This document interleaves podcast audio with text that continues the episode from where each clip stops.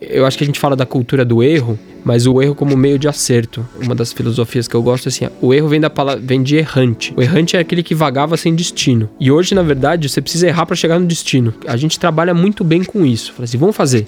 Se der errado, tudo bem, a gente faz de novo e faz de novo. E troca, e troca, e troca, e troca, e faz, e mexe, mexe, mexe, mexe. Então a questão do movimento contínuo como parte da construção, menos como uma, uma, fantasia linear do unicórnio mágico, que ah, só cresce exponencial. Quando você se aproxima da exponencial, é um serrote maluco. Então, assim, tem dias maravilhosos e tem dias terríveis. Tem dia que você acha que isso aqui é um foguete e tem dia que você acha que esse negócio vai quebrar. Todo dia tem essa dinâmica. Então, de novo, quando você se aproxima de uma curva exponencial, você olha que ela não é uma curva exponencial. Né? Ela é feita de pequenos micro momentos, de grandes saltos e grandes quedas, e esses micro momentos vão se construindo como uma curva exponencial. Esse podcast tem o objetivo e o propósito de celebrar o empreendedorismo e a inovação, mas de uma maneira diferente. Aqui as conversas serão sempre informais, sem roteiro, sem egos, autênticas como aqueles papos de café, quando a gente fala sobre aprendizados, fracassos, troca ideias e dicas práticas. E você é meu convidado e minha convidada para puxar uma cadeira e participar desse papo.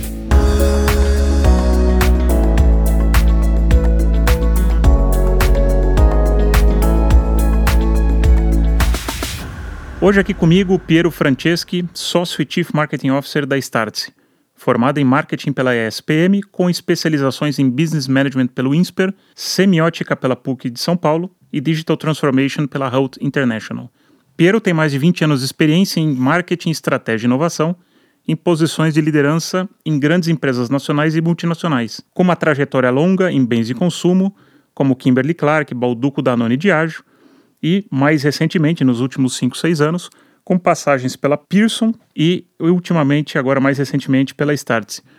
Cara, que prazer, bem-vindo, obrigado por estar aqui no Lado I. Boa, obrigado pelo convite aí, pela, pela lembrança. Cara, vamos começar por essa especialização. Eu estou muito curioso aqui, que pintou um semiótica é. aqui na, na PUC.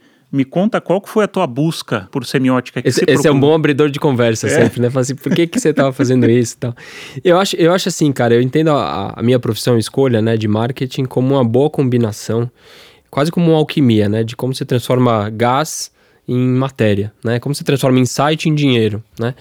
E acho que as, as, as faculdades, as, as, formações geralmente de gestão, elas focam na parte mais hard, né? Na parte ali mais numérica, de como montar um business model e como montar um modelo.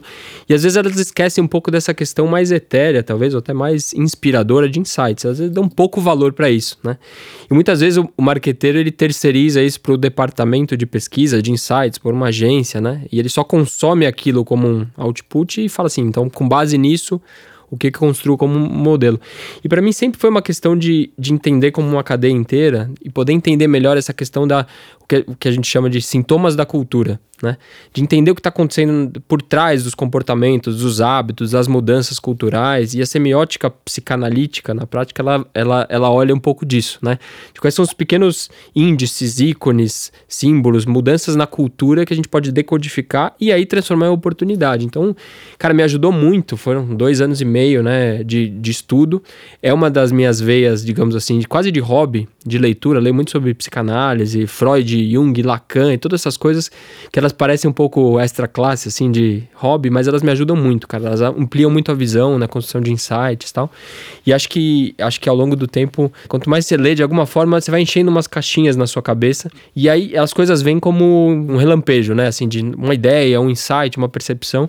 E me ajuda muito, cara. Então eu, eu praticamente hoje divido minha leitura, meu estudo entre 50 e 50. Assim, parte eu leio tem a ver com gestão, parte eu leio tem a ver com isso, sociologia, filosofia, psicanálise, que são leituras complexas muitas vezes, mas você entra numa, numa dinâmica, depois você entende, né, a forma de escrita, modelo de construção de raciocínio desses autores, tal, você entra numa, numa espiral de quase de, de vício, assim, porque você quer saber mais, quer descobrir mais. Então, de alguma forma, essa formação, né, pra gente fechar o ponto, ela foi um pouco disso, né? Essa busca de. de deixa eu complementar um pouco essa visão, é, talvez de um lado até mais soft, mas uhum. que me ajuda muito, cara, me ajuda bastante. É, e até um ponto bom pra gente esticar um pouco, porque é bem interessante isso que você tá trazendo, é de estudar e entender comportamentos humanos, né? Os grandes gatilhos, porque a gente vem sofrendo ou passando, não importa, ou atravessando né? Um, um mundo numa transformação como a gente nunca viu antes. Total. E qual que é a tua opinião? Os comportamentos humanos, eles mudaram também? Eles são diferentes na raiz? Parte da, desse estudo, assim, os, a, a, o comportamento raiz, né, o que a gente pode chamar dos universais humanos, eles não mudam, né? Então, desde a época das cavernas lá, as pessoas estavam orientadas em torno de uma fogueira, discutindo histórias, mitos, né? Isso é até hoje numa rede social. De alguma forma, a hashtag é uma fogueira, né? Acho que alguém já até falou isso, né? Sim. Hashtag é uma fogueira em que as pessoas se organizam em torno do tema tal. Então, acho que isso não muda. A forma que muda e evolui é como as pessoas né, dão, dão vida a esse universal. Então as pessoas querem pertencer, querem ter relação próxima, querem ter status, querem ter poder, querem ser é, bem-sucedidas. Isso não muda ao longo do é, tempo. Reconhecidas. Reconhecidas. Comportamento de manada também, né? Que manada, você quer se sentir protegido. Parte, né? Você é muito mais corajoso em grupo do que sozinho e isso. outras coisas. Então acho que isso não mudou ao longo do tempo, o que mudou é a forma com que as pessoas é, tangibilizam isso. Como a tecnologia é um grande acelerador de comportamentos, um facilitador de comportamentos, a tecnologia, quando ela exponencializa, ela faz com que a gente perceba muito mais, né? Então, você está numa rede social hoje, parece que está todo mundo sendo promovido, trocando de emprego, viajando, tendo o melhor curso do mundo. Porque hoje você está vendo muito mais, porque você está praticamente cada post é uma fogueirinha que você se mete lá no meio, né? Uhum. É como se você tivesse um grande campo com várias fogueiras, vários assuntos, você está andando no campo e, e, assim, escutando uma fogueirinha de um, uma fogueirinha de outro, e você está vendo essas conversas, né? Como é um campo aberto sem limite, todo mundo pode criar sua, sua fogueirinha, né? E tá discutido. E você fica. É quase como se a gente tivesse uma visão de observador de olhando, cada um contando a sua história. E olhando a história sempre vai ser mais bacana, né? Assim, Sim. todo mundo vai contar o seu lado mais bacana da sua fábula. É né? a sua verdade, total. E é interessante quando a gente fala de redes sociais, né, que você trouxe, ainda existe uma percepção que não, as redes sociais que congregaram as pessoas. É uma baita bobagem. É, bobagem. A gente vê, né, como você citou, da época das cavernas, e, por exemplo, Harley Davidson, há mais de 100 anos, a galera já se juntava em volta de uma fogueira, que era uma paixão, que era o, né, o free ride, andar de, de, de, de moto nas estradas. E a rede social, a tecnologia só é o que você falou, só acelerou. Só acelerou. Hoje eu posso falar disso 24 por 7. Então você empoderou as pessoas. E hoje a tecnologia transformou todo mundo de consumidor em produtor de conteúdo, né? E que isso dá um, um gancho aqui que eu queria já a gente fazer uma bater uma claquete aqui para educação. Legal. E é um assunto que eu acho que não pode ser mais oportuno para a gente conversar, né? Muito está se falando do lifelong learning, né, do aprendizado contínuo. E você fez uma carreira em bens de consumo muito sólida e de repente você deu, né, usando o startupes, aí você deu uma pivotada. Sim. E aí você foi para Pearson. Eu até peguei o, o, tagline da Pearson, que é, se, né, se intitula a maior empresa de aprendizagem do mundo. O que, que você encontrou lá? quando Porque hoje deve estar muito diferente de quando você chegou há seis anos atrás. Total. Total. Que, quando você chegou lá, o que, que você encontrou? Eu acho que, assim, pelo motivo de, da transição e o que eu encontrei, né? Uhum. Então, assim, o que eu esperava, o que eu encontrei, o que eu não encontrei, enfim. Então, assim, tinha um bom tempo em bens de consumo, tem uma dinâmica super rica, profunda, né? De business, negócio e tal, assim, acho que bacana. Mas eu acho que, assim como a gente tá falando que as, as vidas vão ser, né, com vários ciclos, vários períodos, em algum momento eu senti que aquele ciclo, para mim, já tava bacana. Eu tinha literalmente vendido desde papel higiênico até o uísque de mais de mil reais. Falei, cara, o que, que eu vou fazer agora? Vou vender inseticida, sabão em pó? Assim, não, eu andava pelo supermercado, ó, já fiz, já fiz, já fiz, já fiz. Assim, não acho que é isso que é que vai me motivar para os próximos 15, 20 anos, né? Apesar de ter uma carreira que tava bacana, tava indo super bem. E aí eu decidi procurar outros caminhos. E a educação sempre fez muito sentido para mim, até porque todos nós somos um pouco frutos de educação, né? Por mérito, por privilégio, né? Ou por esforço, né? Um, um combinado de um pouco disso, somos um pouco privilegiados também. É, e a educação fez sentido. E apareceu a oportunidade, falei, eu vou. E aí, cara, a educação tá passando por um momento de grande choque, né? Assim como tudo no mundo tá em transformação, mas a educação principalmente pelo seguinte: primeiro que existe a digitalização, dos processos educacionais, eles eram sempre muito analógicos, presenciais, físicos, né? O papel do mestre, professor com os muito alunos. Muito comando e controle. Total. Total era industrial. Modelo industrial, modelo que é herança feudal, né? Então, uhum. assim, o modelo feudal de um manda e todo mundo virou um modelo industrial que virou educação. De alguma forma, a educação era para mão de obra. Esse é o princípio da educação, desde a básica até a superior, é formar mão de obra, né? Assim que nasceu a educação é, regulamentada. É, e uma transição grande de como a gente digitaliza, perde um pouco de controle, né? Mas tem uma questão dos ciclos da educação, e aí quando a gente quebra um pouco pela educação mais adulta, né, do lifelong learning, que os ciclos da educação eles são muito longos, né? Então você produz um conteúdo, espera que ele dure por cinco anos, para depois você trocar. E os ciclos de transformação hoje tem períodos de seis meses a 12 meses. Então foi uma grande, grande escola, né? São quase cinco anos lá, cinco anos e pouquinho, fazendo ao mesmo tempo de uma transformação, uma digitalização dos processos educacionais, né? Como também a atualização do, do, do, pensamento, né? De modelo não só de aquisição de alunos, mas também de como a gente ensina, como a gente produz conteúdo que é relevante para o agora, né? Para as coisas que estão acontecendo. E é um baita desafio fazer isso na perspectiva de uma grande empresa, né? De um Titanic ali, uma empresa que tem, sei lá, 20, 25 mil funcionários, 70 países, uma empresa né, listada em bolsa em vários, vários lugares. Então. Mais é, de 100 anos. Mais né? de 100 anos, uma empresa, sim, uma grande empresa de educação. E com as coisas muito boas que eu já tinha visto de grandes empresas, mas também com os desafios das grandes empresas, né? Navegando por um mar super turbulento, quando você tem muito a perder, é, e muitos querendo ganhar do seu, muito a perder, então você tem aquele protegido, aquela, aquele modelo que funciona, que é bacana você estar tá por dentro de um, eh, como a gente diz, né, de um incumbente, né? Uhum. Como todo mundo, você tá lá por dentro, sentindo ali o cheiro do ralo o tempo todo, vendo a coisa funcionar e ver as, as políticas, as dinâmicas, conseguir fazer as coisas funcionarem nesse ambiente também é uma super experiência. Então, foi uma transição muito bacana, assim. E, e aí, depois de um tempo lá, decidi que eu queria estar do outro lado, do mesmo, digamos assim, no mesmo mapa do joguinho, mas do outro lado, um insurgente, né? É, para olhar um pouco da outra face da moeda, né? E foi quando eu fiz a transição para Starts.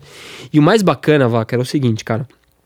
No final, o, o cenário, a gente tem um pouco dessa discussão de dicotomia, né? De bem e mal. A gente tem nossa cabeça muito formado por esses por essas dualidades que elas ajudam a gente a se orientar, né? Então, quando a gente pensa hoje, geralmente você lê o jornal e fala assim, cara, o bom é o novo, a startup, o ruim é o velho, esse velho vai morrer, esse novo vai ganhar. Fica esse meio da Vigolias, que, é, que é super atrativo, super sexy, né, pra gente uhum. falar sobre isso.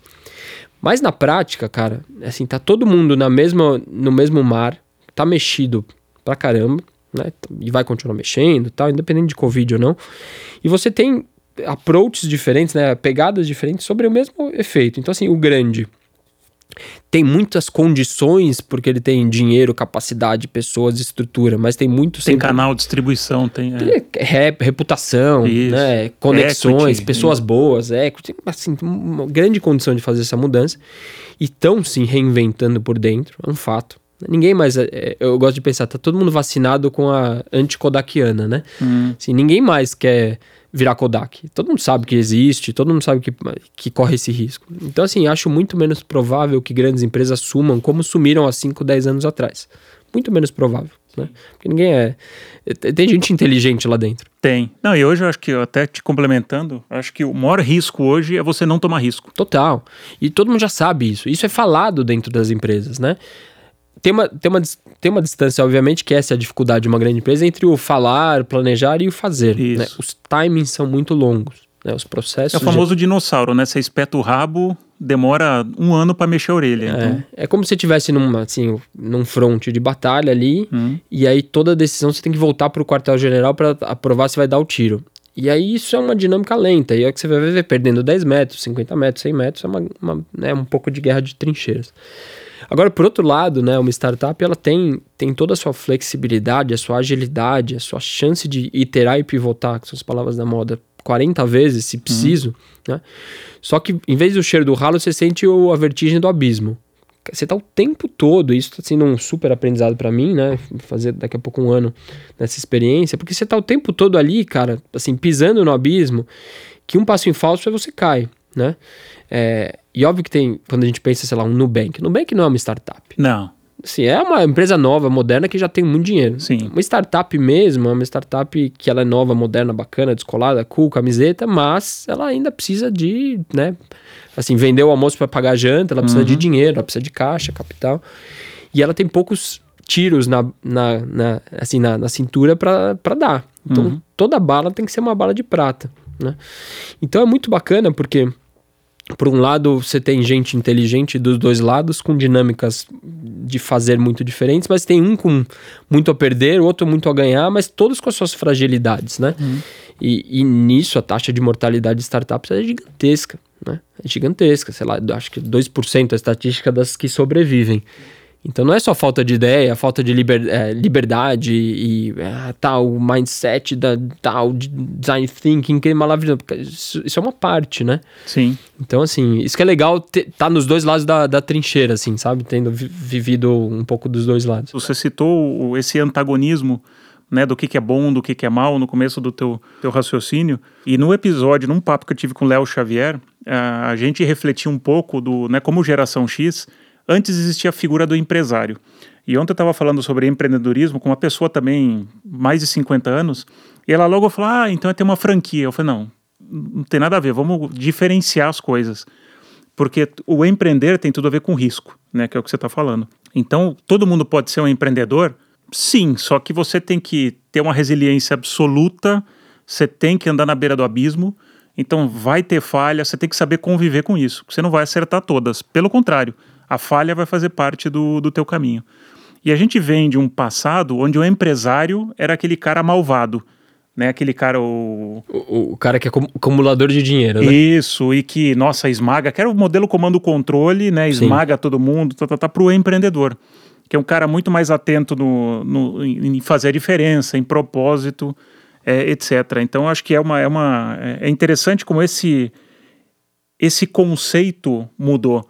E a tecnologia também mudou, empoderou as pessoas, porque uma das coisas também que era uma limitação, todo mundo achava que para empreender você precisava ter capital físico. Hoje, com capital intelectual, você empreende. Sim. Então, você pode ser um consultor, você pode ser um professor, você pode criar N coisas. Produtor de conteúdo na internet. Produtor né? de conteúdo, N coisas, né? Própria educação. Sim. Se a gente vai, vai. Outra coisa que a gente pode conversar também, que a gente sai do mundo de escassez e vem para o mundo de abundância. Sim. Que é uma das coisas que eu até queria a tua reflexão. Cara, dentro do mundo de educação e do lifelong learning, eu quando vou buscar alguma coisa, eu vou lá no, no tio Google busco alguma coisa, um conhecimento, alguma coisa que eu quero e vem 800 mil possibilidades. Como é que é navegar nesse, nesse mundo de abundância? Como é que você cria relevância e, e propriedade de falar, ó, eu sou o bom? Sim, acho que a gente está no, a gente tá no grande né, cataclisma da informação abundante, né? Assim, ela, ela chove sobre a gente como se a gente estivesse num pequeno barquinho, numa tempestade, com o nosso baldezinho ali, furado, tentando tirar água do convés e a, continua caindo água dentro, né? Nosso barquinho está ali, cada um no nosso pequeno barquinho, numa baita tempestade. E a informação, ela jorra sobre a gente, né? Acho que a primeira dinâmica é que antes a gente ia atrás da informação, Hoje ela cai em cima da gente. Então tem, um, tem uma habilidade humana de selecionar, de fazer a curadoria do que é relevante. Né? O fear of missing out, na verdade, ele vira depois quase como uma, uma questão paranoica, né? O medo de não ter é o, é o medo de não gerenciar tudo que você tem, né? É quase uma decorrência do... Depois que você resolve o fear of missing out, você fala assim, é o que eu faço com tudo isso? É, né? E o tempo de aplicação entre um conhecimento e a, é, o tempo entre o conhecimento e a prática, ele não é tão curto. Aí você recebe 40 pedaços de informação todo dia e não consegue botar na prática. Né? Isso cria um, um, comportamento até meio paranoico doentio. Então, nosso papel, a, nossa a visão da Start sobre educação, eu posso falar qual é o nosso recorte. Né? Um pouco disso. É, primeiro, a gente tem que ajudar na curadoria da complexidade. Então, é nosso papel. Uhum. Né? Fazer as pessoas navegarem sobre o que é relevante agora, o que tal. E a gente, nosso recorte, é o que a gente fala é que a gente trabalha com knowledge, é o conhecimento do agora. Show. Que é o que é agora que você precisa. Não interessa o que aconteceu com a Blockbuster em 2010, não interessa o que vai acontecer com o Homem Marte em 2030, interessa agora o que muda para o seu negócio. Esse é o nosso recorte, né? Até que isso já ajuda a selecionar. O segundo, a gente acredita, primeiro a gente entrega valor, depois a gente cobra alguma coisa. Então a gente é uma plataforma aberta de conhecimento todo dia, tem lá 200 horas de aula, conteúdo todo dia. Por exemplo, hoje, hoje no dia que a gente está gravando, o Nubank recebeu um aporte do Warren Buffett. Hum. Já está lá na plataforma e o que, que se aprende com isso, o que, que foi, não sei o que. A gente produz muito conhecimento todo dia, cria uma relação de afinidade, constrói valor e aí depois a gente vende o que a gente chama de método. Como que você põe isso na prática? Como que você leva isso para sua empresa? Como uhum. que você organiza? E sempre em modelos que tem networking, conexão, mentoria. Então, assim, mais do que conhecimento, que está tudo no YouTube, ou tá de graça na nossa plataforma, a gente prefere vender experiências né, educacionais, que são conexão, opinião, pergunta, o ao vivo, método, processo, formato que é um pouco da educação um pouco mais profunda, que ela realmente transforma a vida de um empreendedor, do empresário. Menos só educação de conhecimento, que era meio Barça, né? Sim. Saiba sobre isso, aprenda sobre É, aquilo. essa é a fórmula. Tá bom. Esse é o. É. Assim, aprender e saber já são coisas que, assim, eh, já estão meio como commodity. O que as pessoas precisam é botar na prática, transformar o negócio delas, a vida delas, a carreira delas. Então a gente procura estar um pouco nesse de recorte, né? Mas é um grande desafio, né? Tá todo É, mundo... porque até ia te perguntar, não tem um viés aí, porque eu, eu adoro quando você fala o, o aprender do agora, porque tem muita gente que vive na futurologia e tem muita gente que vive na passadologia, Perfeito. né? Que é o que me. que são os. eu chamo os diehards aí, os, os resistentes do passado. Não, o que me trouxe até aqui, cara, Sim. É legal, pode servir como uma referência, mas não existe mais mapa e guia, hoje é uma bússola. É. Né, Até o Álvaro, no, no episódio que a gente conversou, ele falou, cara, eu vou por bússola hoje. Sim. É pro norte e vamos para lá, é pro sul, não importa. Mas o mapa joguei fora, porque não- o passado não garante futuro. Mas quando você fala só do hoje, então nesse teu exemplo aí do, do Warren Buffett, os temas não caducam também, porque ele, ele acaba ficando né, datado. E, e- e acho que esse é o ponto, né? E você tem que estar confortável com isso. E acho que, pelo menos, a nossa visão, nosso recorte é um pouco disso. A gente gosta, o que a gente gosta de dizer, né? Assim, nosso conteúdo ele tem que estar quente. Quase como se a gente estivesse tirando do forno com uma luva, quente, fresco. Ao passo de que daqui duas semanas ele não funcionar, a gente vai trocar e vai mudar. Legal. Então, por exemplo, eu, tenho, eu vou dar um exemplo. Eu tenho que dar um curso semana que vem, curso de estratégia. Uhum. Eu, não, eu tenho 90% do conteúdo. Os últimos 10 eu vou fechar no sábado e no domingo. E fala assim, isso é improviso? Não, isso é o conteúdo mais quente que eu posso ter. Porque Perfeito. talvez no sábado saia um puto exemplo e eu vou dar uma aula dois dias depois com uma coisa incrível que o cara viu ontem e eu tô transformando isso em conhecimento e aprendizado. Mais do que ter um conteúdo enlatado, ficar rendendo ele por 3 a 5 anos. Dá trabalho? Dá. É intenso? É. Só que é, é profundo, é verdadeiro, é com paixão e tem uma assinatura. É o Sim. que a gente chama, de, assim, pra gente, a nossa assinatura do nosso trabalho. Ah, e, é, e é o que você fala, é a curadoria, porque eu vou te dar dois, dois contrapontos que eu considero ruins. Eu, eu adorei o que você falou.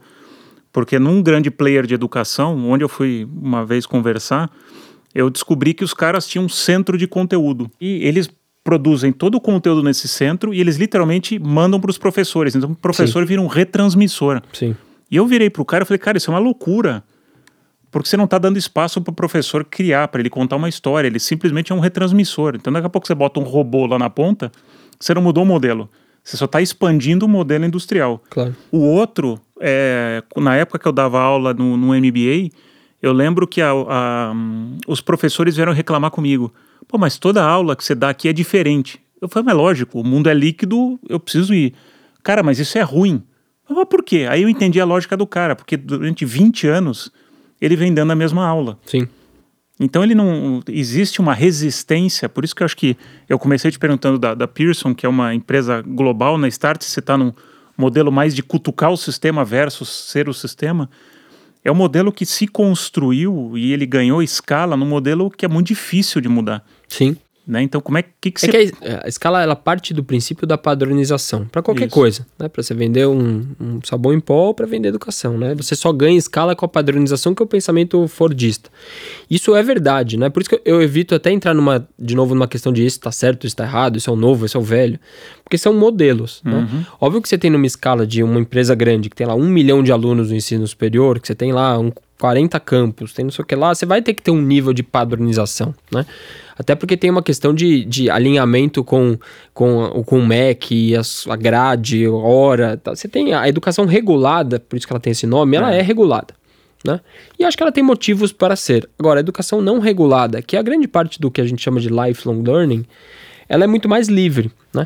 Para ela construir seus, seus paradigmas. Então, assim, o paradigma da Starts é esse. O paradigma de outra empresa pode ser mais para o futuro, outra pode ser mais para o passado. Ela pode ser mais funcional, ela pode ser mais soft, mais hard, mais human, mais digital, né? Você pode construir seu próprio paradigma. Então, como, como a jornada de aprendizado das pessoas ela vai se estender ao longo do tempo, o que eu acredito é que elas vão pegando pedaços de educação, e elas vão criar o seu, né, seu supermercado de educação ao longo do tempo, e vão ter esses vieses complementares. Então, o que eu acho mais importante no nosso caso é a gente achar o nosso recorte, o nosso pedacinho ali, que a gente é o melhor no que a gente faz, né? A gente entrega valor, cria o conhecimento do agora, a gente está nos, exemplo, a gente está no Silicon Valley, a gente está na China, está em Portugal, em Israel, pegando o que está de mais novo lá e trazendo para o Brasil. Poucas Legal. empresas ou nenhuma pode falar que faz isso. A gente uhum. tem gente hoje no Vale do Silício, agora acordando agora, e eu vou falar com eles daqui a pouco, e os caras estão lá produzindo nosso conteúdo, trazendo gente bacana, relevante, enfim. Mas como é que funciona esse fluxo de abastecimento de conhecimento interno de vocês? A gente, a, por exemplo, né, a gente, semana passada, a gente tem uma masterclass, que é um modelo nosso, que a gente trouxe a, o, o, o country manager da Notco. Uhum. Foi eleito uma, uma, uma da, a empresa mais inovadora da América Latina é super bacana, tem o Jeff Bezos investindo por trás, não sei o que lá. Uh, e a gente, a gente usa a nossa rede, nossos contatos para falar com as pessoas e transformar isso em aprendizado. Cara, você quer, quer vir quer vir pra gente, né? Quer, vamos, vamos produzir conteúdo, vamos criar uma, uma aula sobre né, a estratégia, o princípio por trás, mas sem a preocupação, e acho que é, de novo, não tá certo ou errado, com a preocupação de falar, este é o método, esses são os quatro bullet points, uhum. a, o modelo, a matriz, que funcionam, né? Mas muitas vezes quando você tenta encaixotar a coisa, ela tira um pouco da autenticidade, do legítimo e ela distancia do real, porque o real ele dificilmente se encaixa numa matriz hoje em dia. Sim. Ele é tão complexo, tão turvo, né? É. Tão líquido, como você disse, que a hora Exato. que você tenta encaixotar ele numa matriz, ele ganha o formato da matriz, mas ele não, ele não é o formato da realidade. Você só conteve ele ali por um PowerPoint. É né? isso. Né? E, e isso é a grande merda hoje, assim, desculpa o palavrão, mas. Porque a gestão foi treinada para o modelo linear. E linear. o modelo não é mais linear. Total. E a educação prepara isso. Ela, ela te ensina a fazer uma matriz de BCG, ela fazer um, sei lá, uma SWOT, que tem seu valor, mas uhum. você tem que colocar em perspectiva, uhum. né? Ela é um valor, mas ela é apenas um dos valores que você tem que analisar e ela nunca, ela é só um input, nunca um output, né? E esse é o grande erro também. Fala assim, o que sair da SWOT eu faço. Aí faz uma SWOT, junta 10 pessoas inteligentes, tranca numa sala por cinco dias, criam lá uma hipótese, sai a fumaça do papo ali, abemos estratégia, é. né? E aí dali, agora, e aí eles falam, né? Agora é só executar. Uhum. Quantas vezes você já ouviu essa frase? Pô. Só que não existe só executar. Porque o, o contexto já mudou. É, o mapa e o terreno são muito diferentes, Sim. como você mesmo citou. Então, educação prepara um pouco para essa standardização, desde o modelo que é feito o conteúdo, mas também para a produção da, do valor que ele é feito. Então, ele prepara as pessoas para produzirem produtos standard, uhum. né? Produzirem estratégia standard, produzirem né, decisões standard, porque ela meio que encaixota. Ou você cresce, ou você expande, ou você não sei o que lá. Que sai de uma matriz. Ele fala assim, então nossa estratégia é expansão geográfica. Aí você fica lá, reza para aquele deus da matriz e, e executa como um dogma, uhum. né? E, e, acho que é um pouco disso, como a cadeia ela é linear, é um pensamento né, mais sólido, é, então a educação ela é isso e ela produz pensamento dessa forma. Então nosso, nosso papel, de novo, é pro, provocar perspectivas complementares, né? Além hoje, disso. Hoje, no, no que você está vendo, e vamos explorar mais isso da Startse versus a Pearson, se você voltasse hoje para a Pearson, o que, que a Pearson poderia aprender com a Startse e a Startse com a, com a Pearson, na tua opinião? Eu vou dizer o que eu aprendi em cada lugar, né? Boa. O que cada empresa, assim, porque cada empresa tem o seu porquê e tal. Eu aprendi, assim, na Pearson eu aprendi muito esse, esse poder da cultura das pessoas, assim, alinhadas, mesmo num cenário muito é, mais adverso, digamos assim. Tem um espírito muito empreendedor numa empresa grande de, cara, vamos mudar isso, vamos fazer, vamos transformar, estamos mexendo, vai, troca. Você fala assim, porra, mas é uma empresa grande. E não, uhum. assim, e acontece, né? De novo, é que às vezes os movimentos, eles são pequenos, né? Assim, você não percebe, mas porque você está movendo uma entidade muito grande. Então, uhum. o que eu aprendi é que quando a gente olha por fora e você olha aquele sólido blocado, você, você, meio que assim, subentende superficialmente de ah, esse negócio tá parado, tá? Mas quando você olha lá dentro, tem muita energia. Né? Muita energia, muita coisa. Então, assim, às vezes a gente olha com uma arrogância da, da distância e fala assim: esse negócio é parado, é um sólido, vai afundar. Mas quando você se aproxima, você vê que tem muita coisa acontecendo lá. Né? E às vezes o sistema também não consegue dar vazão para tudo aquilo, mas o, mas o sistema está mexendo. Então é muito bacana, porque quando você se aproxima de um grande sólido, o que você vê, na verdade, é igual os, os átomos, né? Assim, você vê a coisa mexendo ali, tem elétron, tem próton, a coisa está funcionando, né? Só que ela tem um outro tempo, uma outra dinâmica. Agora, no, é, na minha experiência mais recente agora, a experiência atual, né, acho, acho que o grande aprendizado é, tá uma questão da... Eu acho que a gente fala da cultura do erro, né? Mas o erro, o erro como meio de acerto. Eu, eu gosto de pensar é, é, uma das filosofias que eu gosto é assim: o erro vem da palavra, vem de errante, né? O errante é aquele que vagava sem destino. E hoje, na verdade, você precisa errar para chegar no destino, né? Então, o papel do erro como processo, e a gente, a gente trabalha muito bem com isso. Fala assim, vamos fazer. Se der errado, tudo bem, a gente faz de novo. E faz de novo. E troca, e troca, e troca, e troca, e faz, e mexe, mexe, mexe, mexe. Então, a questão do movimento contínuo como parte da construção, menos como uma, uma, fantasia linear do unicórnio mágico, que ah, uhum. só cresce exponencial. Quando você se aproxima da exponencial, é um serrote maluco. Então, assim, uhum. tem dias maravilhosos e tem dias terríveis. Literalmente. Tem dia que você acha que isso aqui é um foguete e tem dia que você acha que esse negócio vai quebrar. Todo dia, né? Tem essa dinâmica. Então, de novo, quando você se aproxima de uma, de uma, de uma curva exponencial, você olha que ela não é uma curva exponencial. Né? Ela é feita de pequenos micro momentos, de grandes saltos e grandes quedas, e esses micro momentos vão se construindo como uma curva exponencial. Então, é, de novo, pela questão da percepção, quando você olha um, uma grande empresa de fora, você olha e fala: Isso aqui é um transatlântico, vai afundar. Quando você se aproxima, não é bem assim. E uma curva exponencial, quando você olha ela com a sua leveza, com a sua modernidade, você olha de perto e fala: Não é bem assim, porque tem um monte de erro, tem um monte de é, desperdício de tempo, oportunidades, tem que o tempo todo tá escolhendo o que não fazer, o uhum. tempo todo, porque você não tem braço, né? É. Então, assim, é, é muito bacana você aprender essa dinâmica e respeitar as diferenças de cada organismo, assim, hum. porque eles têm suas naturezas, têm suas origens, têm seus destinos, tal. Então acho é, é uma visão super super bacana, assim, dá uma humildade grande de falar não tô no lado certo, não tô no lado errado. Não, também acho, não tem lado certo e errado, são diferentes e a minha experiência é parecida com a tua, né? Habitando uma startup por seis meses, talvez dois grandes aprendizados e podemos dar uma refletida sobre isso. Primeiro, eu redescobri o que era autonomia. Ou, eu, não é que eu redescobri, eu descobri o que era autonomia. Porque numa empresa tradicional, independente do segmento, qualquer você não tem autonomia para nada. Tudo você tem que alinhar com uma, duas, três, dez pessoas. De repente você está no lado da startup, você tem autonomia. Sim. E aí gera um desconforto. Você fala, peraí, mas eu posso decidir, não preciso perguntar para ninguém? Não, faz. Então isso é muito louco, porque te coloca num outro, outro ambiente de risco. Né? Essa, essa é uma coisa. A outra que você comentou da falha no, nas experiências anteriores, eu fazia, sei lá, um, dois, três, cinco testes por ano. Na startup, eu fazia 40 por semana. É. Então, você está em outro giro também. E você não tem compromisso com o erro, que é o que você falou do, do errante. Eu, eu, eu falo que é o explorador. Qualquer explorador, startup é um explorador. E o explorador, ele vai entrar na trilha errada, ele vai quebrar a cara, ele vai lá, não vai descobrir, ele precisa voltar, né, se reengajar, enfim. É, é uma jornada diferente. Não é melhor ou pior, mas ele te, te chama outras habilidades. Mas tem, tem uma coisa que a gente gosta de pensar, é que assim, tem, tem a questão do erro operacional, hum. Que ele é inaceitável em qualquer lugar. Sim. E tem a questão do erro de experiência, uhum. né? Onde você vai, experimenta e cria pequenas hipóteses e vai mexendo e tal. Então, as empresas grandes, né, as mais consolidadas, eu acho que já está mudando muito, mas sempre pensaram o erro como algo passível de punição, porque sempre é o pensamento do erro operacional, mas não só as empresas, porque elas são, parece uma entidade amorfa, né? A, a gestão, vamos falar assim, os líderes tem uma questão de assim, se eu errar, vão me descobrir, e se me descobrir, eu perco o emprego. Então uhum. você tem uma questão de protejo a empresa, eu protejo o meu. Então, quando eu conseguir ficar quentinho, e essas empresas têm muitos caminhos para você ficar quentinho, né? Você acha o equilíbrio entre fazer o que te pedem, mas também não tomar risco, Isso. fazer aparecer só naquele momento certo. Tem um código da matriz ali, da Matrix, que se você ler, você fica anos, né? É, entre o equilíbrio da que muitos chamam de política, tal, assim, né? De fazer o caminho e tal. É, então, assim, não é uma cultura que, por natureza, incentiva esse erro da experiência. Porque o erro da experiência te coloca na janela o tempo todo, uhum. né? Você não tem espaço de budget para isso.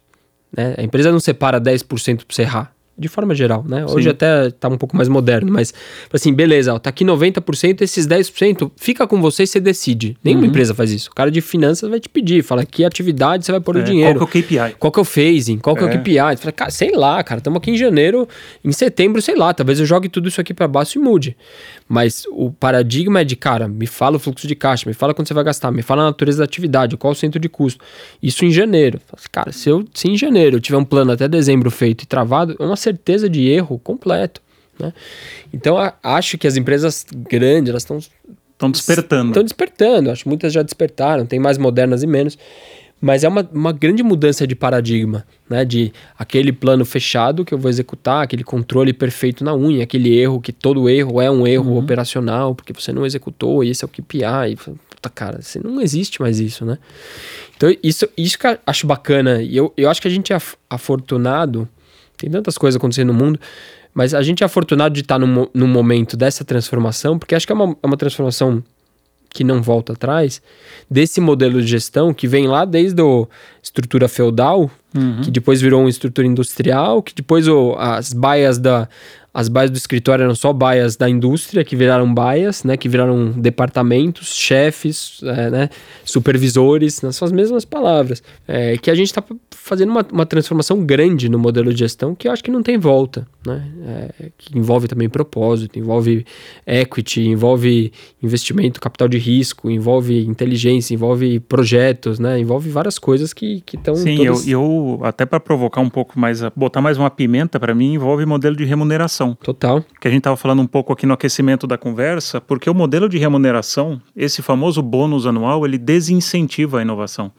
Porque para você tomar um risco, né, e a gente já passou por, por essas avaliações, né, tantos anos, é, para você tomar um risco, você fala, putz, vou colocar o meu bônus em risco. Aí você fala, putz, vale a pena? Não, não vale a pena. Até na conversa que eu tive com né, o nosso, nosso amigo Álvaro, ele falou, deu um exemplo da, da Diageo, quando ele estava num pipeline de inovação, e ele lançou Caipirosca por um lado, que foi um baita sucesso, e o Merino, o Rum. E Caipirosca foi um sucesso e o Merino foi um fiasco. E ele tomou a pancada. Sim. Então, pô, você faz uma coisa que é espetacular e outra que não deu certo. Você vai tomar a tua avaliação pelo que não deu certo.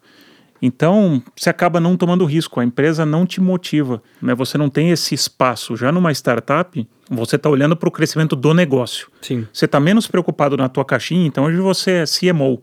Né? Eu fui CMO também de uma startup, mas o teu olhar é muito mais horizontal. Você está olhando Sim. o negócio, os indicadores do negócio. Você precisa crescer o negócio. Às vezes você está pisando em venda, você está pisando em outras coisas, você é meio um polvo. Sim. É diferente daquele negócio da caixinha fixa, do modelo de remuneração fixo. Então aí tem uma, uma transformação. Esse eu acho que é uma das coisas que as empresas da nova economia podem emprestar para as empresas da vai mais tradicionais e elas podem pegar das empresas mais tradicionais governança, estratégia. Tem algumas coisas que às vezes também tem o que você citou aí, o, o nessa busca pelo unicórnio. Então existe uma, uma busca por, por ser exponencial. E também teve um outro episódio que eu falei com o Guilherme Freire, da, da do lado, e ele falou: Cara, eu falo para o meu investidor que eu não vou crescer, porque eu não tenho a infra preparada para crescer. Eu primeiro preciso ter infra e depois eu cresço consistente. Porque senão fica a pirâmide ao contrário, né? Eu tenho uma base pequena e quero crescer absoluto, depois você cai. Sim, são vários limites, né, que a gente se encontra tal, e, e acho que é uma, é, uma, é uma grande, de novo, né, um grande momento que a gente está vivendo, porque todos os paradigmas de de gestão, de cultura, de remuneração, eles estão todos sendo questionados. Como a gente está. A gente é a primeira geração da história que é, constrói a história, testemunha, cataloga e aprende sobre ela, né? Geralmente era assim, eu gosto de brincar. O cara na Idade Média não falava ah, que merda, eu tô na Idade Média. É. Nem sabia. Falava assim, ó, oh, essa peste negra tá bombando na França, né? E a gente hoje tá aqui, cara, sabe o dado de, do Covid na Índia, compara a curva. A gente sabe, olha que maluquice, a era da hiperinformação. A gente sabe comparar vacina. Uhum. Tem gente que fala, não, eu quero a, eu quero a A, do, quero, quero a B, quero a Pfizer, não sei o que lá, porque essa é três meses, porque essa é uma dose, vem da China. É. Cara, olha que, olha que maluquice que a gente tá vivendo, Sim. né? É uma era da hiperinformação onde a gente está discutindo marca de vacina. É, isso, isso tudo é tá num caldeirão, né? Que está sendo. É, acelerou muito uma curva que ia demorar, sei lá, 10 anos. De alguma forma a gente foi jogado uma aceleração 0 a 100 por causa dessa pandemia.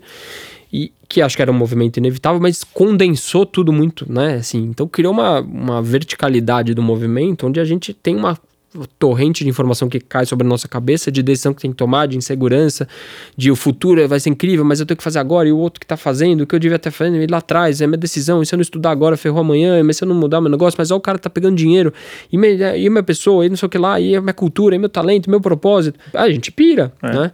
Então eu acho que uma das grandes competências, das grandes skills humanas, né?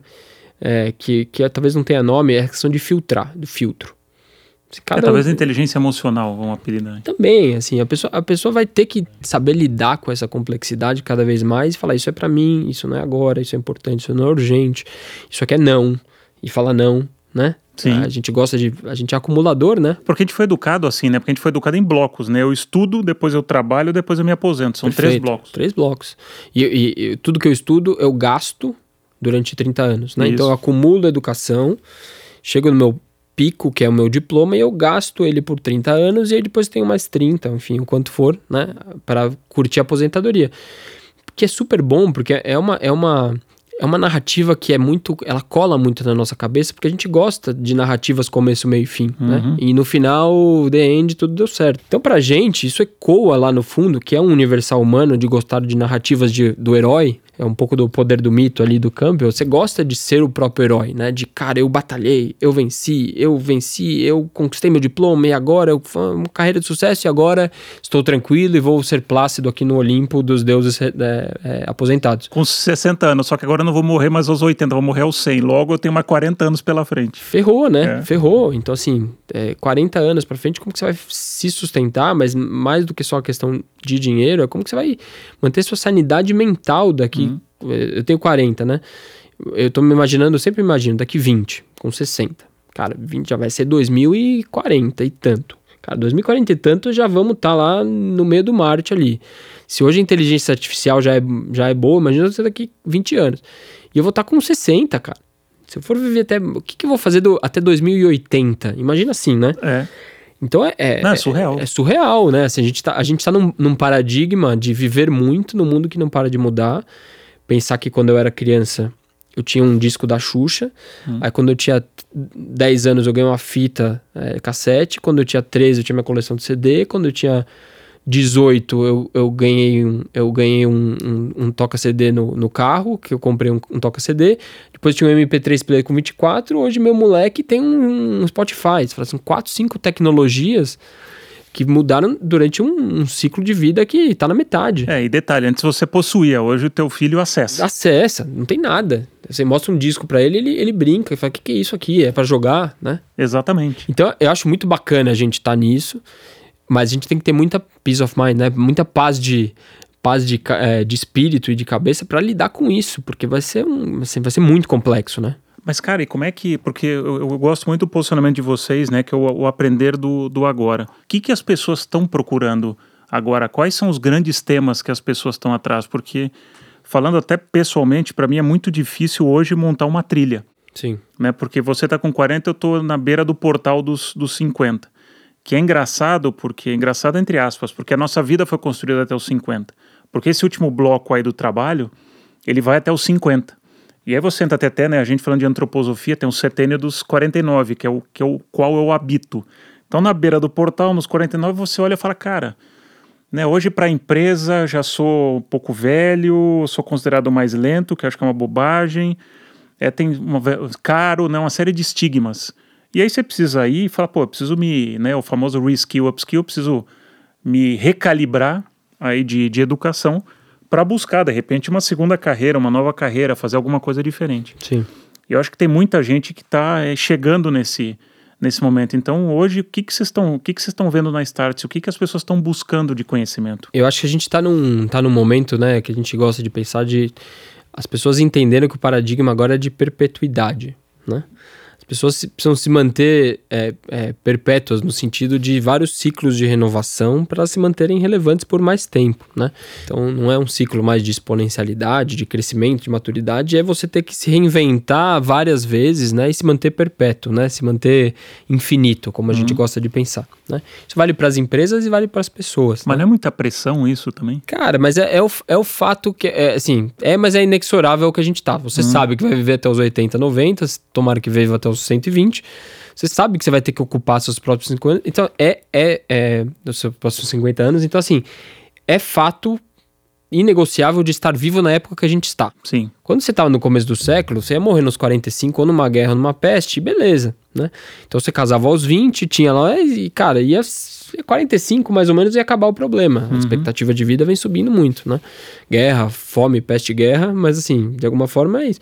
Então não tem muito como brigar com isso, né? Você vai ter que ocupar seus próximos 30, 40 anos, né? Então o que a gente vê hoje que muito muito funciona, e a gente tem um foco, né, de educação principalmente para para liderança, né, menos começo de carreira, que é um pouco esse recorte, né? Uhum. 35 mais, 35, 40, 45, que é essa questão do refresh, né? Deixa eu me atualizar, né? Ou um reboot.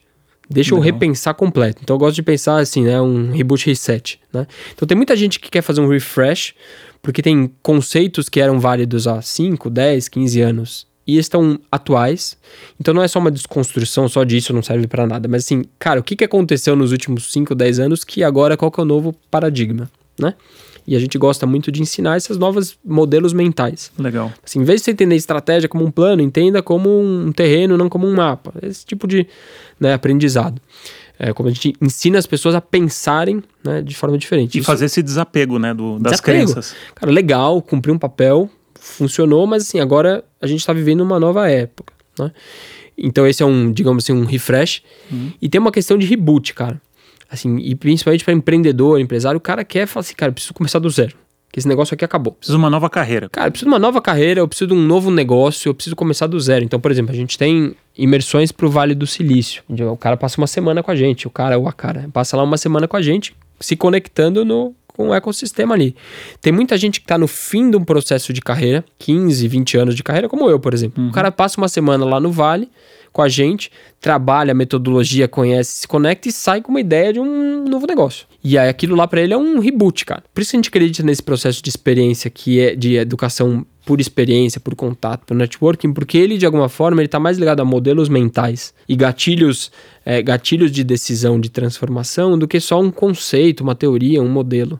Porque isso de alguma forma vence. Então, mais do que modelos definitivos, esta é a matriz da Start sobre. É modelo mental, uhum. que é a provocação constante. Porque a gente acredita mesmo, até por experiência própria sua, que, cara, você é o agente do que você vai fazer, né? As decisões são suas, você paga as suas contas. Você. É, não adianta eu te ensinar e você vai lá e repetir a nossa cartilha. Exato. É uma questão de consciência, de iluminação, de o cara tá querendo, de vontade, né? É, e a gente tem o poder de inspirar.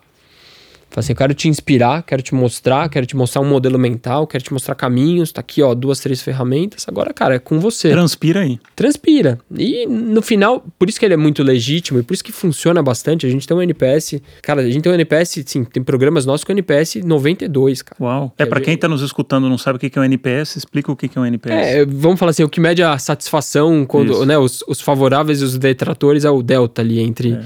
E um NPS 92 não é que é nota 9, assim, que é incrível, porque é tem incrível. gente que recomendaria, muita gente mais recomendaria e um ou outro fala, não sei, tô neutro, né? Uhum. Praticamente um 92. Então, assim, que é incrível, mas é, mas é uma entrega nossa, muito legítima e muito profunda. A gente passa dois, três dias ali, cara, imerso no próprio aprendizado, porque é microfone aberto, é pergunta aberta, é dúvida aberta, é discordância aberta, não é um enlatado. É. Né? Não é uma transmissão, é um diálogo. Não é, cara, não é. E, e por isso que é muito bacana, é muito legítimo. E quem sai, assim, sai muito apaixonado, primeiro, pelo seu próprio negócio e pelas possibilidades. Hum. Que isso que é bacana. Porque depois de dois, três, quatro anos, muitos desses unicórnios né, que saem hoje passaram pela Starts em 2017, 18, 19. Legal. E o cara, quando dá semana, manda uma mensagem pra gente, cara, muito feliz, aquela viagem pro Vale mudou, mudou a nossa vida. Que é super bacana. Super. Então, eu acho que essa questão de modelos mentais, eles são mais poderosos do que modelos definitivos. Porque, de alguma forma, é como se fosse um cinto de utilidade que você vai usar de acordo com o terreno que você vai sentindo, né? Então, cara, eu preciso pensar dessa forma, eu preciso me atualizar daquele jeito, né? Eu preciso entender a realidade dessa forma, eu preciso entender que é, não é mais um mundo de, de posse, né? É, eu preciso entender que não existe mais comando e controle, eu preciso entender que é melhor ter 50 sócios do que ser dono de um negócio pequeno sozinho. Tem um monte desses pequenos modelos mentais de adaptabilidade, de ambidestria, de radar de sinais fracos. Tem um monte desses conceitos que a gente é, pincela nos nossos produtos, que são muito bacanas, porque, de novo, eles não têm a pretensão de ser um modelo definitivo acadêmico, de um PhD, mas eles têm a pretensão de transformar quem está lá, de falar, cara, agora eu preciso pensar de outra forma. E, e, acho que isso que a gente tem bastante orgulho, assim, né? Que é o que é verdadeiro pra gente, eu gosto de dizer, né?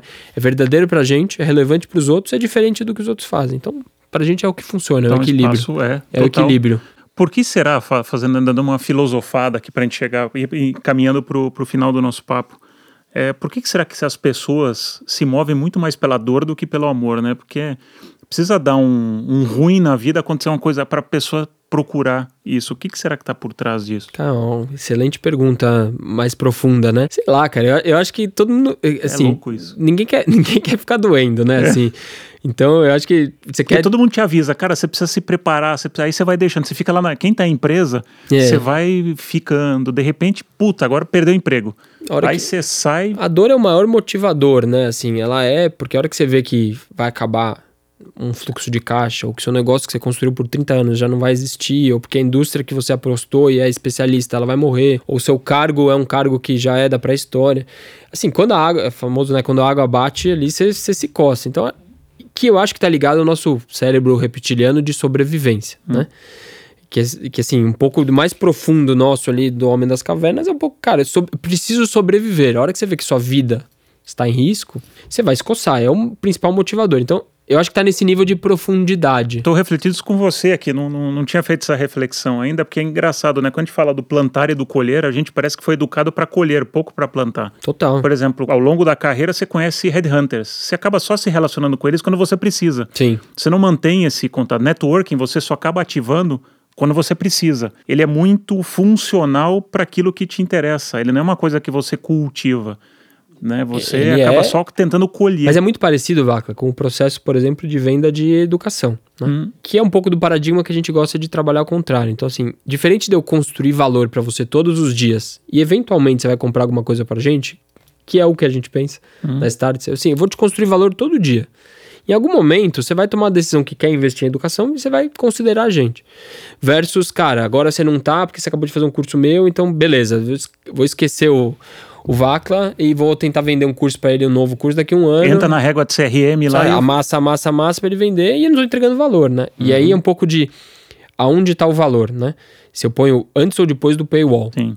Que é um pouco do, do dilema das mídias hoje, dos jornais. O cara bota o valor todo depois de um paywall, porque ninguém monetiza e tal. Uhum. E educação é um pouco disso, né? Fala assim, cara, este curso é incrível, tal, tal, tal, e eu te dou o valor se você me pagar o que a gente pensa é um pouco diferente, cara. Deixa eu construir uma relação constante, deixa eu te agregar valor muito, deixa eu te ajudar a transformar e, cara, eventualmente você vai ser muito grato a essa relação e vai considerar a gente na hora de, né, de, de comprar o produto, até porque a gente precisa pagar as contas, né? Mas é um, é um equilíbrio que a gente julga é, muito legítimo pra gente, assim, de... de... Não, faz, faz sentido. Vocês estão plantando e, e, o que a gente tá é. tá falando aí numa era de conhecimento, que é a era que a gente habita agora, isso é constante. Então, você tá constantemente plantando. Você não pode só estar tá colhendo entendo que você vai estar sempre olhando para trás. E tem muita gente, cara, a gente sabe, muita gente que consome nosso conteúdo gratuito e é grato e não compra nada. Uhum. E pra gente tá tudo bem, honestamente. Você pode parecer meio assim ingênuo, mas assim, tá tudo bem porque de alguma forma essa pessoa tá se transformando e alguma coisa, o negócio dela tá, pode crescer e ela vai lembrar da gente em algum momento, a gente tem certeza disso,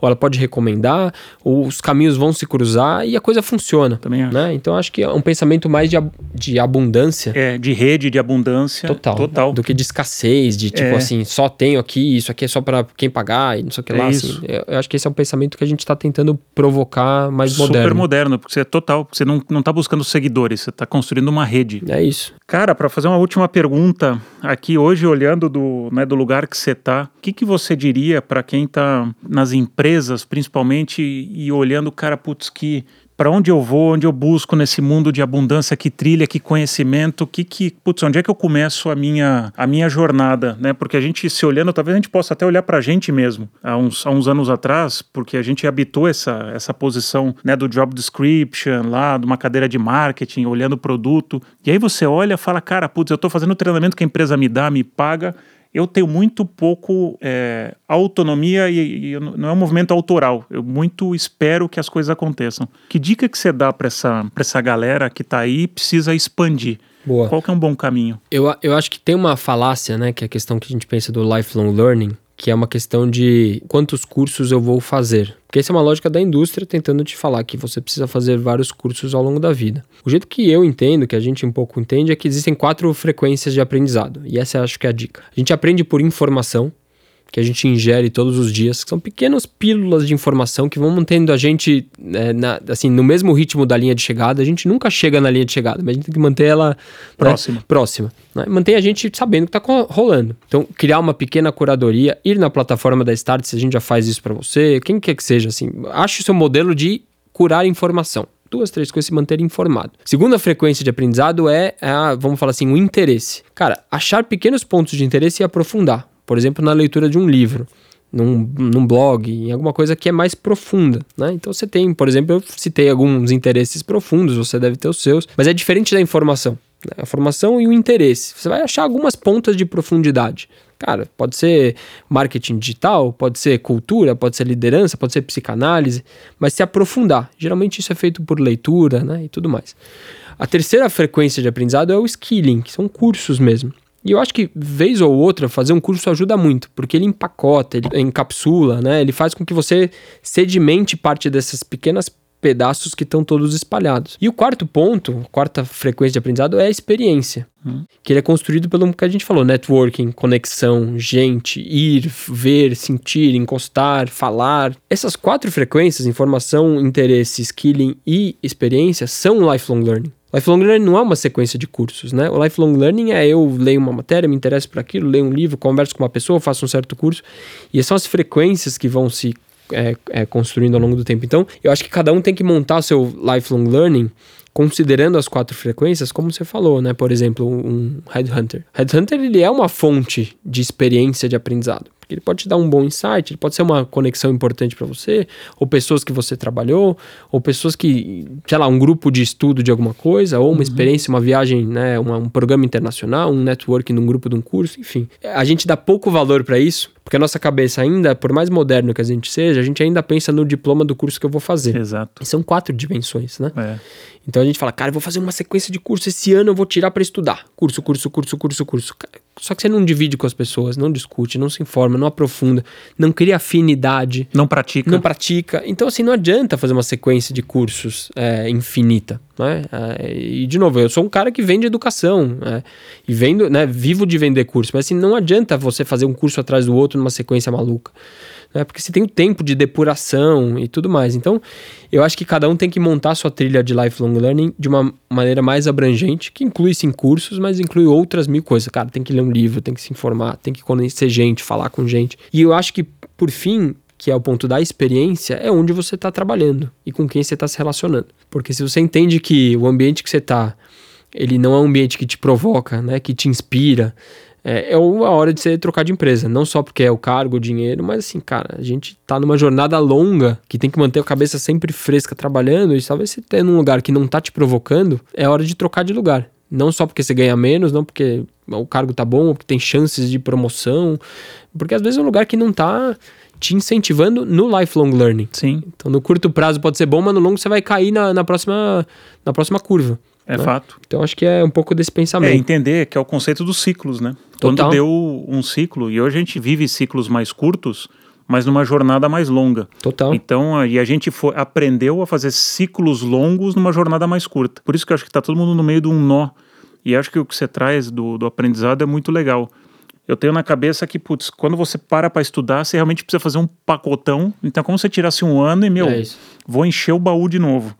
Só que, nossa, vira uma montanha de coisas, você não processa aquilo. É, e, e, e é, de novo, né? A gente é um pouco de vou tirar agora para estudar, vou aproveitar agora e é. fazer. É quase como se a gente. É quase o como sabático, se, É, né? o sabático. E é legal, é. é. tudo incrível, né? Eu queria fazer isso, acho ótimo eu já aprendi que para mim não funciona. Por exemplo, uhum. não adianta eu meter toneladas de conteúdo durante 4, 5 semanas na cabeça. Para mim não funciona. E eu aprendi que eu preciso criar uma modulação. E tem momentos que acho uma coisa importante que é o self-compassion, né? De autocompaixão, de falar assim, cara, para mim não dá. Esgotou, deu. Parou. É. Deixa eu ficar duas semanas sem ver nada, vou ver um monte de bobagem uhum. e eu volto. Porque a nossa cabeça ela tem o timing dela de processamento, de prática, né? De você testar mesmo se você acredita naquilo. A gente se questiona pouco, né? Sim. Te aprende muito e fala assim, isso aqui é verdade, isso aqui é verdade. Você não se questiona, né? A gente parou para se questionar. Assim, isso que me ensinaram nesse curso é bom mesmo, né? É, é válido, eu concordo, né? A gente, a gente ainda continua muito passivo, É né? muito absorvendo e, e, o que você fala é, é, tão verdade. Eu já me vi em alguns eventos, cara, a pessoa tava falando, eu, eu sentia meu HD, minha cabeça cheia. É. Parece que a informação passava, eu não conseguia absorver mais nada. E aí você até anota, né? Você fala assim, não, tá tudo anotado. Ela dá uma, uma segurança, mas na prática aquilo lá é só um, sim, um subterfúgio. Então, É a mesma coisa que a foto do celular. Eu adoro que eu não Ah, tiro mais foto de evento, É porque demais. putz, é aquela foto que você nunca mais vai pra olhar. que que tira, né? Você fala assim, pra que que eu vou usar essa porra dessa foto? Meu, é Cara, muito impressionante. louco, né? Eu até convido quem tá nos ouvindo, cara, repara como vocês tiram foto de, de evento dos slides e vocês não voltam naquela foto. É, eu nunca voltei. É? Eu nunca voltei. É muito louco. Mas a gente precisa ter a sensação de posse. É. né? Eu tenho. eu Isso. fiz, tal, e quando eu quiser vai estar lá. Exato. E, e dá uma segurança pra gente, é maravilhoso. Assim como um diploma na parede dá segurança que você é, que você tem, que você Eu conquistou. tenho o título. Eu tenho né? título, né? Me, me dá uma sensação de estou num patamar, Uhum. tenho isso, posso. Que são, que eu acho que, né, até para fechar a nossa conversa, são as coisas que a gente está brigando como sociedade, né? De quebrar esses paradigmas de a posse, o meu espaço, o meu título, o meu lugar, a minha hierarquia, para uma coisa mais fluida, líquida e, e tudo bem, né? A gente fala do mundo VUCA e, e a gente tem que ass- assumir que o novo normal é não ter um normal, né? É. É, o normal vem de norma, É. né? Não tem norma mais, não tem assim, cara, a gente vai construindo e tudo bem. E é difícil pra cacete conviver com isso, mas eu acho que é a nova realidade nos próximos 50 anos ou talvez pra sempre. Fomos educados para ter todas as respostas. Hoje é impossível. Quem já começa dizendo que sabe tudo já começou Tá, mal. tá tudo errado. Cara, meu, obrigado pelo, pelo papo. Obrigado pelo convite aí, legal. Acho que dá pra gente ficar mais umas duas horas batendo papo aqui. Fácil, fácil. Fácil. Tema fascinante. É, total. Valeu. Beleza, pra- obrigado, viu? Para você que está nos escutando, comenta o que, que vocês acharam do episódio nas redes sociais. Até a próxima. Gostou do papo? Então siga o Laduí no Instagram e no Facebook. Vamos continuar a conversa por lá. Até o próximo episódio.